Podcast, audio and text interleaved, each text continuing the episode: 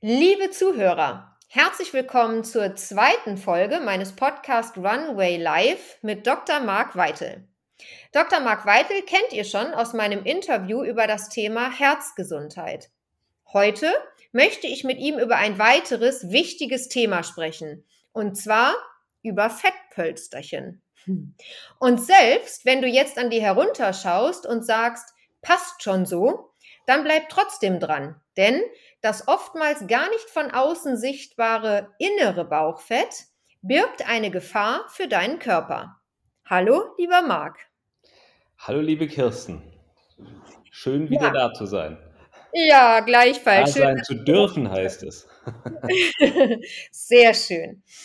Marc, oftmals wird nach wie vor der BMI zur Beurteilung der Gesundheit herangezogen. Darüber hinaus kann aber ja gar keine konkrete Aussage jetzt nur mit dem BMI gemacht werden, ob die Körperzusammensetzung günstig oder ungünstig ist. Kannst du uns da aus medizinischer Sicht was zu sagen?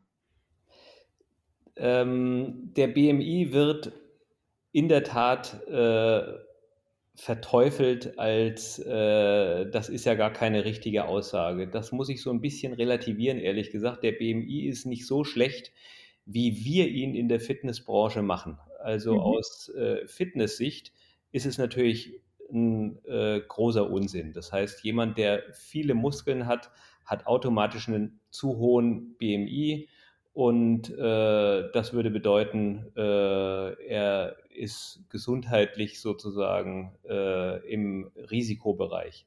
Mhm. Also auf jemanden, der wirklich viel Sport und Krafttraining macht, ist der BMI in der Tat unsicht, Unsinn. Wenn man das aber auf die Gesamtbevölkerung bezieht und sagt, äh, BMI ist zu hoch, dann hat man mit einer sehr hohen prozentualen Sicherheit auch äh, sozusagen einen Risikofaktor entdeckt.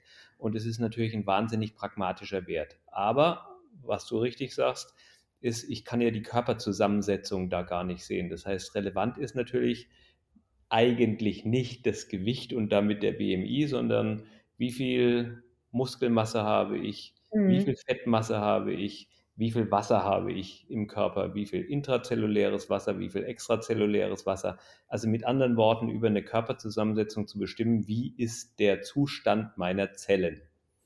Ja, genau, wunderbar. Und dann ist es ja sogar oder kann es ja sogar so sein, dass Normalgewichtige zu viel Bauchfett haben. Absolut. Und das, wie du sagst, wenn man an sich runterschaut, dann denkt man, oh, das ist ja ganz passabel, es sieht gut aus.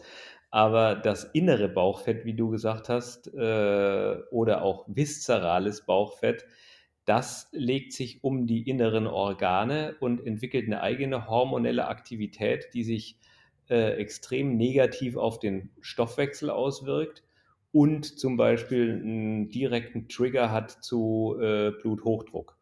Und das heißt, mhm. viszerales Bauchfett, ich sage immer das böse Bauchfett, das ist gesundheitlich wirklich äh, extrem negativ.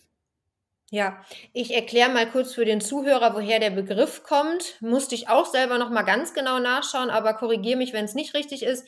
Viscera kommt aus dem Lateinischen, sind die Eingeweide. Und dieses Fett liegt halt speziell gerade um Darm und Leber. Ist das richtig? Äh, genau, um Darm und Leber, aber letztendlich schon äh, um alle äh, inneren Organe, vor allen Dingen die im Bauchraum befindlichen. Und äh, deswegen greift man auch von außen ran oder äh, misst mit einer Kaliperzange und denkt, ja, da ist ja gar kein Fett, aber das Fett befindet sich tatsächlich im Bauchraum. Mhm. Und das kann man dann mit professionellen sogenannten BIA-Analysen feststellen, richtig? Das kann man dann äh, da relativ gut feststellen, wobei ich äh, sagen muss, dass Bieranalyse alle Hersteller immer mit dem gleichen Verfahren arbeiten.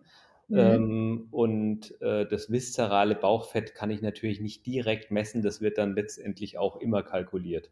Ja, ja. Aber mit einer, zum Beispiel, wie ich das von euren Geräten kenne, mit einer sehr, sehr hohen zuverlässigen Aussage, dass man dann schon schauen kann, befindet sich derjenige in einem Risikobereich, richtig?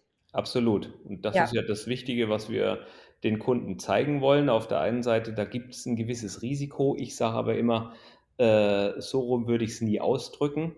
wenn ich jetzt einen Patienten vor mir habe, dann sage ich, da gibt es ein Riesenpotenzial zur Verbesserung. Ähm, und äh, das sehen die dann ja auch in vier bis sechs Wochen, wenn man sie motiviert hat, was zu tun, dann sehen die auch, wow, meine Werte verbessern sich und das ist einer der Hauptmotivationsfaktoren. Körperdaten, ja. die ich tracken kann und die sich verbessern, ist ein großartiger Motivator. Das ist ein bisschen wie beim Gaming. Okay, das hast du schön gesagt. Schöner Vergleich, ja. Und du hast, glaube ich, gerade schon erwähnt, dieses viszerale Fett, das kann chronische Entzündung im Körper hervorrufen, weil es nämlich Hormone produziert, wo ja eigentlich die Schilddrüse für verantwortlich ist. Genau, also äh, da wird eine hormonelle Aktivität in Gang gesetzt und äh, diese, äh, dieser ganze sehr komplexe Prozess äh, wirkt sich äh, in der Tat, wie schon gesagt, negativ auf den Stoffwechsel aus und hat Triggerpunkte sozusagen zu unterschiedlichen, äh, sagen wir mal, Symptomen, wie zum ja. Beispiel Bluthochdruck. Okay. Einer der Trigger ist eben, äh, der Blutdruck steigt mit steigendem viszeralem Bauchfett an. Und es gibt Studien, die sagen, also wenn du äh, nur ein Zentimeter Bauchfett wegnimmst, das kann ich ja mit dem Bauchumfang relativ einfach messen mit einem ja. Maßband, ähm, macht es 10 Millimeter auf der Blutdrucksäule runter. Das ja. heißt, angenommen, ich habe 160 zu 120 Blutdruck, wo man natürlich sagen will, das ist definitiv zu hoch. Da ja. müssten schon mal Blutdrucksenker her. Wenn du mhm. nur ein Zentimeter äh, wegmachst, dann hast du schon nur noch 150 äh, zu 110. Das mhm. geht jetzt nicht ganz so linear stramm nach unten, mhm. aber ganz viele Patienten können auf Blutdruckmedikamente verzichten in dem Moment, wo sie wirklich konsequent ihr Bauchfett reduzieren. Ja, toll. Da sprechen wir bitte auch gleich nochmal genauer drüber. Jetzt ist es ja erstmal so, wenn wir sagen, okay, es gibt auch kranke Schlanke, ne, die sich jetzt vielleicht auch gar nicht unbedingt messen lassen, weil sie kein Problem mit ihren Körperformen haben. Dann haben wir ja das weitere Problem. Ich sage immer, warum ist Bluthochdruck so gefährlich? Weil der tut nicht weh. Ne? Und wie kann ich das dann feststellen, außer ich sage jetzt mal bei einem Check-up, was ja die Wichtigkeit von einem Check-up eigentlich jetzt in den Vordergrund stellt, dass da dann der Arzt mich mal aufmerksam macht, äh, da stimmt was nicht. Weil, sag mal, woran merke ich sonst Bluthochdruck? Der ist ja dann wahrscheinlich schon gewaltig hoch, äh, bis er mir dementsprechende Symptome liefert, die mir selber auffallen. Das ist ja das Problem an äh, Herz-Kreislauf-Krankheiten insgesamt. Die verlaufen in der Regel völlig symptomfrei und erst wenn es zu spät ist, wird es äh, erkannt.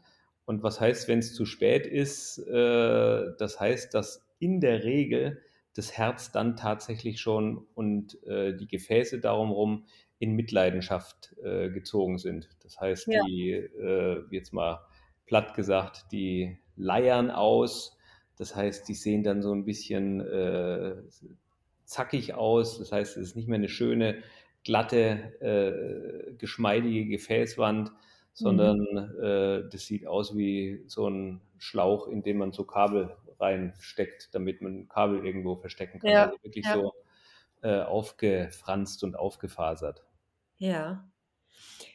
Also, sagen wir mal, ich hatte jetzt das Glück, war sowieso bei, einer, bei einem Check-up beim Arzt und dann sagt der, so, wir haben hier äh, einen Bluthochdruck vorliegen und wir haben veränderte Blutwerte. Was sind denn, vielleicht kannst du noch mal sagen, diese Blutwerte, an denen der Arzt dann festmacht, da stimmt was nicht?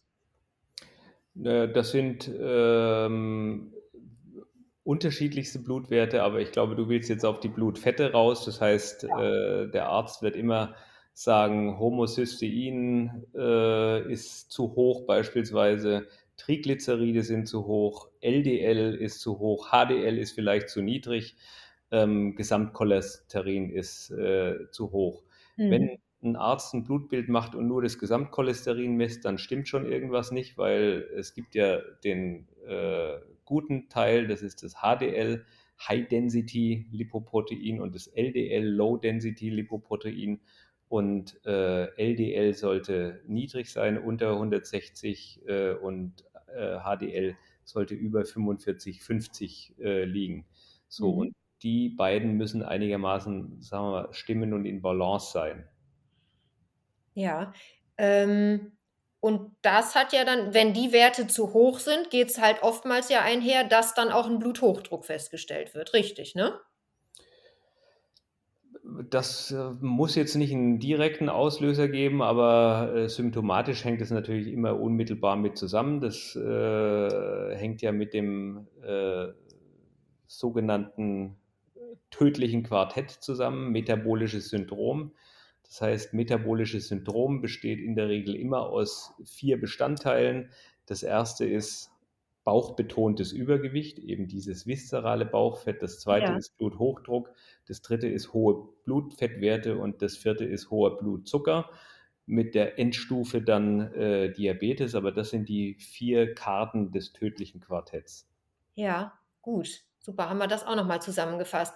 Und nach deiner Erfahrung, wow, oder das, was ich hier oft höre, ist es ja nicht unbedingt so der erste Weg, dass der Arzt dann sagt, ja, dann sehen Sie doch mal zu, dass Sie den Bauchumfang um einen Zentimeter reduzieren und dann kommen wir vielleicht drumherum, dass Sie Medikamente nehmen müssen. Hm, gibst du mir recht, dass es ja doch oftmals so ist, dass der Mediziner direkt sagt, ähm, ja, Sie müssen jetzt mal hier einen Blutdrucksenker nehmen, oder? Absolut. Das äh, hängt natürlich auch mit äh, unserem gesamten Gesundheitssystem zusammen. Das heißt, äh, der Mediziner ist eigentlich ein Diagnostiker. Und äh, wenn er die Diagnose gestellt hat, dann äh, gibt er Empfehlungen für die Therapie. Und die Therapie äh, ist in unserem System eine möglichst schnelle Reparatur von Symptomen, was auch richtig und wichtig ist. Denn wenn jemand dramatisch erhöhten Blutdruck hat, dann muss er medikamentös behandelt werden ähm, weil zu sagen, du fängst jetzt mal an Sport zu machen, mhm. dauert dann eigentlich aus medizinischer Sicht zu lange, um akzeptieren zu können, dass in diesem langen Zeitraum der Blutdruck runtergeht. Auf der anderen ja. Seite sollte natürlich jeder Mediziner sagen, so, jetzt behandeln wir mal die Symptome, aber das tun wir übrigens nicht, ohne dass wir an die Ursachen rangehen. Und die Ursachen liegen hier im viszeralen Bauchfett begründet und deswegen müssen wir ganzheitlich Ernährung, Training und Regeneration in Einklang bringen. Und das ist ja wirklich, wenn ich diese drei Dinge einigermaßen gut und richtig empfehle, dann wird sich relativ schnell Erfolg einstellen. Relativ schnell heißt nach äh, spätestens sechs bis acht Wochen sieht der Patient die ersten Erfolge. Mhm. Der entscheidende Punkt ist, der Patient muss natürlich mitspielen. Oder sagen wir mal so, es gibt drei entscheidende Punkte. Der erste ist, ich muss es rechtzeitig entdecken. Das ja. heißt, Prävention ist extrem wichtig. Das zweite ist, ähm, die Empfehlungen müssen so sein, dass der Patient damit was anfangen kann und motivierend sein. Und das dritte ist, äh, man muss es dann auch immer noch machen. Deswegen habe ich ja schon beim letzten Mal gesagt, was gibt es denn Besseres, als in ein äh, Fitnessstudio zu gehen, in dem gesundheitsorientiertes Training und Krafttraining äh, angeboten wird, unter mhm. professioneller Anleitung. Es gibt nichts Besseres, weil der ja. Arzt ist nicht derjenige, der gelernt hat, eine Empfehlung zu geben. Der kann nicht sagen, koch mal jetzt bitte so und so mit diesen Ölen, weil das sind die besseren Öle. Mhm. Ähm, der kann auch nicht sagen, du solltest dieses und jenes Training machen. Der kann nur sagen, ja, also meine Empfehlung wäre mal mehr bewegen und weniger essen. So, ja. und dann geht der Patient raus und denkt sich, fuck you. ja, Genau. Also die Eigenverantwortung, an, an die wird da absolut ähm, appelliert. Und ja, er muss dann selber den Schritt gehen und hoffentlich ein, eine gute Institution, ein gutes Studio kennen, in dessen Hände er sich dann begibt. Ne? Ich versuche deswegen auch immer den Kontakt zu den Ärzten vor Ort zu pflegen und denen dann zu sagen, Mensch, sprecht bitte dementsprechend eine Empfehlung aus. Ich äh, erzähle denen, was wir dann machen, wie wir vorgehen, dass die auch wirklich wissen, hier gibt es ein gesundheitsorientiertes Training. Und äh, dann freue ich mich immer, wenn dann aus den, ich sag mal, Reparaturmedizinern auch der Gesundheitsvisionär wird. Ja. Dann geht es Hand in Hand. Ähm, Marc, was würdest du denn sagen, wenn ich jetzt kein schlimmen Bluthochdruck habe, wie du schon sagst, dann muss natürlich erstmal da symptomatisch eingegriffen werden. Aber wenn es jetzt um so eine Blutbildbetrachtung geht und dann sagt der Arzt, naja, da haben wir jetzt ähm, diese Cholesterinwerte, die sind nicht ganz optimal, die Blutfettwerte sind erhöht. Würdest du dann jedem trotzdem empfehlen, erstmal die Tabletten zu nehmen oder das dann über einen anderen Weg zu machen? Also weißt du, was ich meine? Weil ich glaube, wenn man dann unmittelbar bei nur leicht veränderten Werten sofort Tabletten nimmt, kann ja daraus auch ein Teufelskreis entstehen. Ne? Absolut. Äh, der kann nicht entstehen, sondern der entsteht 100% garantiert, der Teufelskreis. Es sei denn, man geht sofort mit äh, großer Willenskraft auch an die äh, Ursachen ran. Das heißt, bei leicht erhöhten Werten würde ich nie niemals äh, Tabletten empfehlen, sondern würde immer sofort anfangen mit äh, Training und mhm. äh, der richtigen Ernährung. Und die richtige Ernährung ist ja gar nicht so schwer, wenn ich mich an einem vernünftigen Ernährungsbaukasten orientiere. Und der Ernährungsbaukasten ist nichts anderes, äh, als sich zu fragen, woraus besteht denn unser Körper? Und unser Körper besteht nun mal vorwiegend aus Wasser. Was sagt mir mhm. das? Ich sollte so viel Wasser trinken, dass mein Wasserhaushalt stimmt und nicht unter 50, 60 Prozent äh, liegt. Das heißt, ja. äh, viel Wasser trinken. Das zweite ist, woraus besteht äh, der Körper noch? Aus ähm, Proteinen, das heißt aus Eiweißen und äh, Eiweißverbindungen. Also muss ich viel Eiweiß essen. Dann äh, besteht der Körper äh, auch aus Fetten. Und dann besteht er aus Mikronährstoffen und als letztes tatsächlich aus Zucker und äh, Kohlenhydraten. Das heißt, mhm. so sollte eigentlich auch meine Ernährungspyramide aufgebaut sein.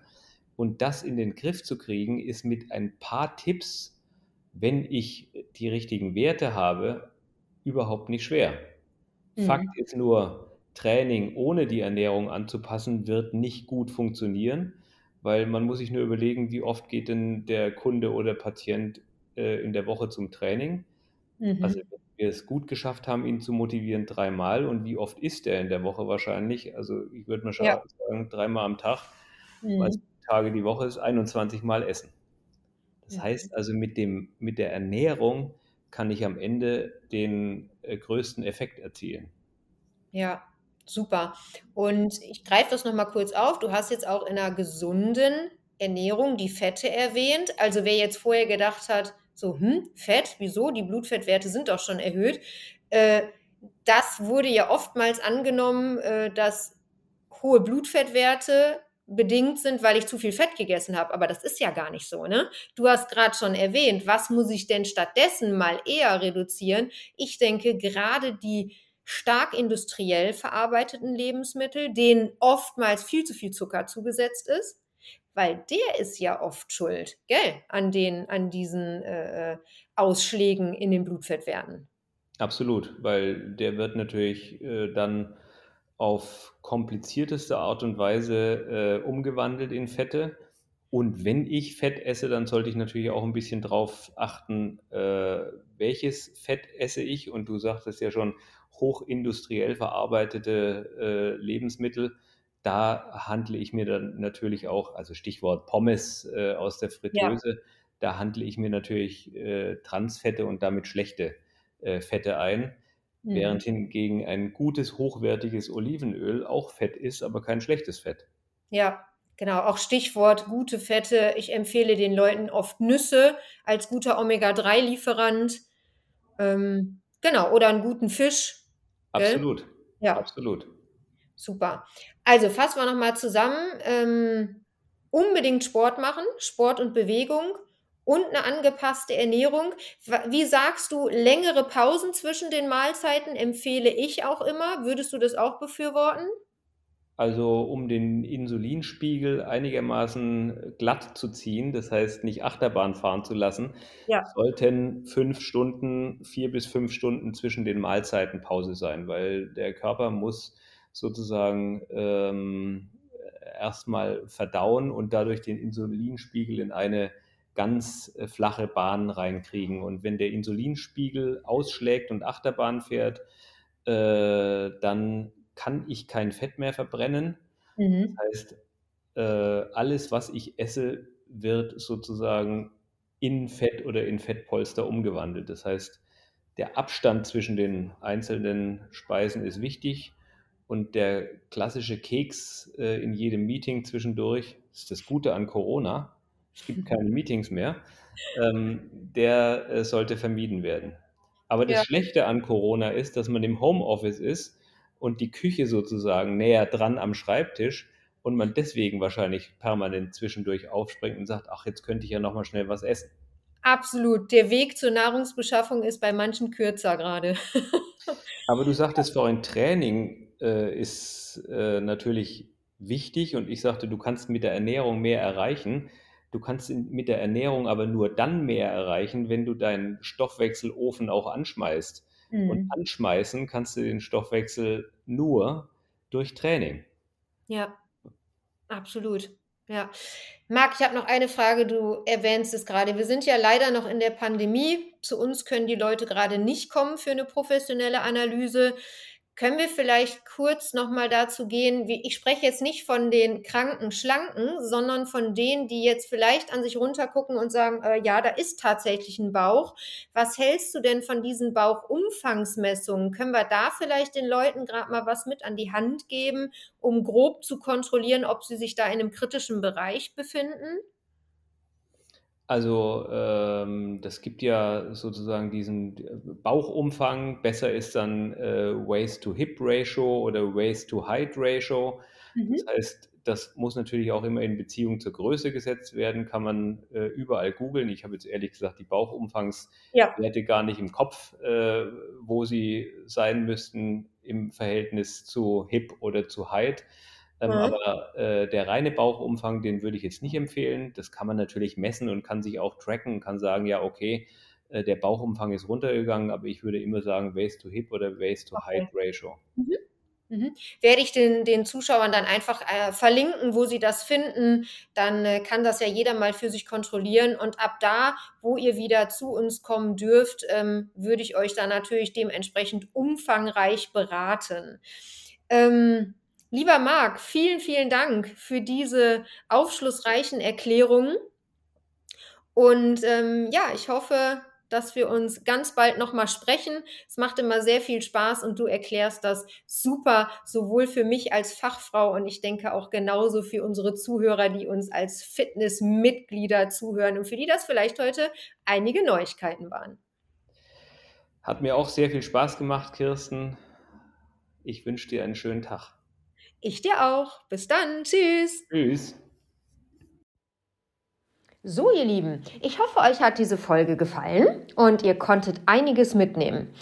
Wenn ihr diese Folge hört und die Fitnessstudios haben noch geschlossen, dann könnt ihr mir natürlich sehr, sehr gerne über die sozialen Netzwerke, da findet ihr mich unter vollem Namen, eine Nachricht schreiben mit euren Fragen. Oder vielleicht habt ihr ja sogar in der letzten Zeit ein Blutbild machen lassen oder habt das vor und ihr braucht da Hilfe bei der Analyse. Der Arzt hatte vielleicht nicht so viel Zeit, euch da ausreichend Auskunft zu geben oder halt wirklich nur gesagt, na ja, du solltest was tun an deiner Ernährung, an deiner Bewegung dann stehe ich euch sehr, sehr gerne mit Hilfe zur Verfügung. Im Moment vielleicht auch nur online, aber das kriegen wir schon hin. Wenn ihr euch interessiert für die Waist-to-Hip-Ratio, die errechnet sich aus dem Quotienten aus dem Taillenumfang in Zentimetern und dem Hüftumfang in Zentimetern. Bei der Messung holt ihr euch am besten Hilfe. Ihr solltet dabei nicht den Bauch einziehen und der Taillenumfang wird etwa auf Bauchnabelhöhe gemessen und der Hüftumfang an der breitesten Stelle. Ihr findet aber auch dementsprechende Rechner im Internet, da kann man das ganz, ganz leicht mal bestimmen lassen.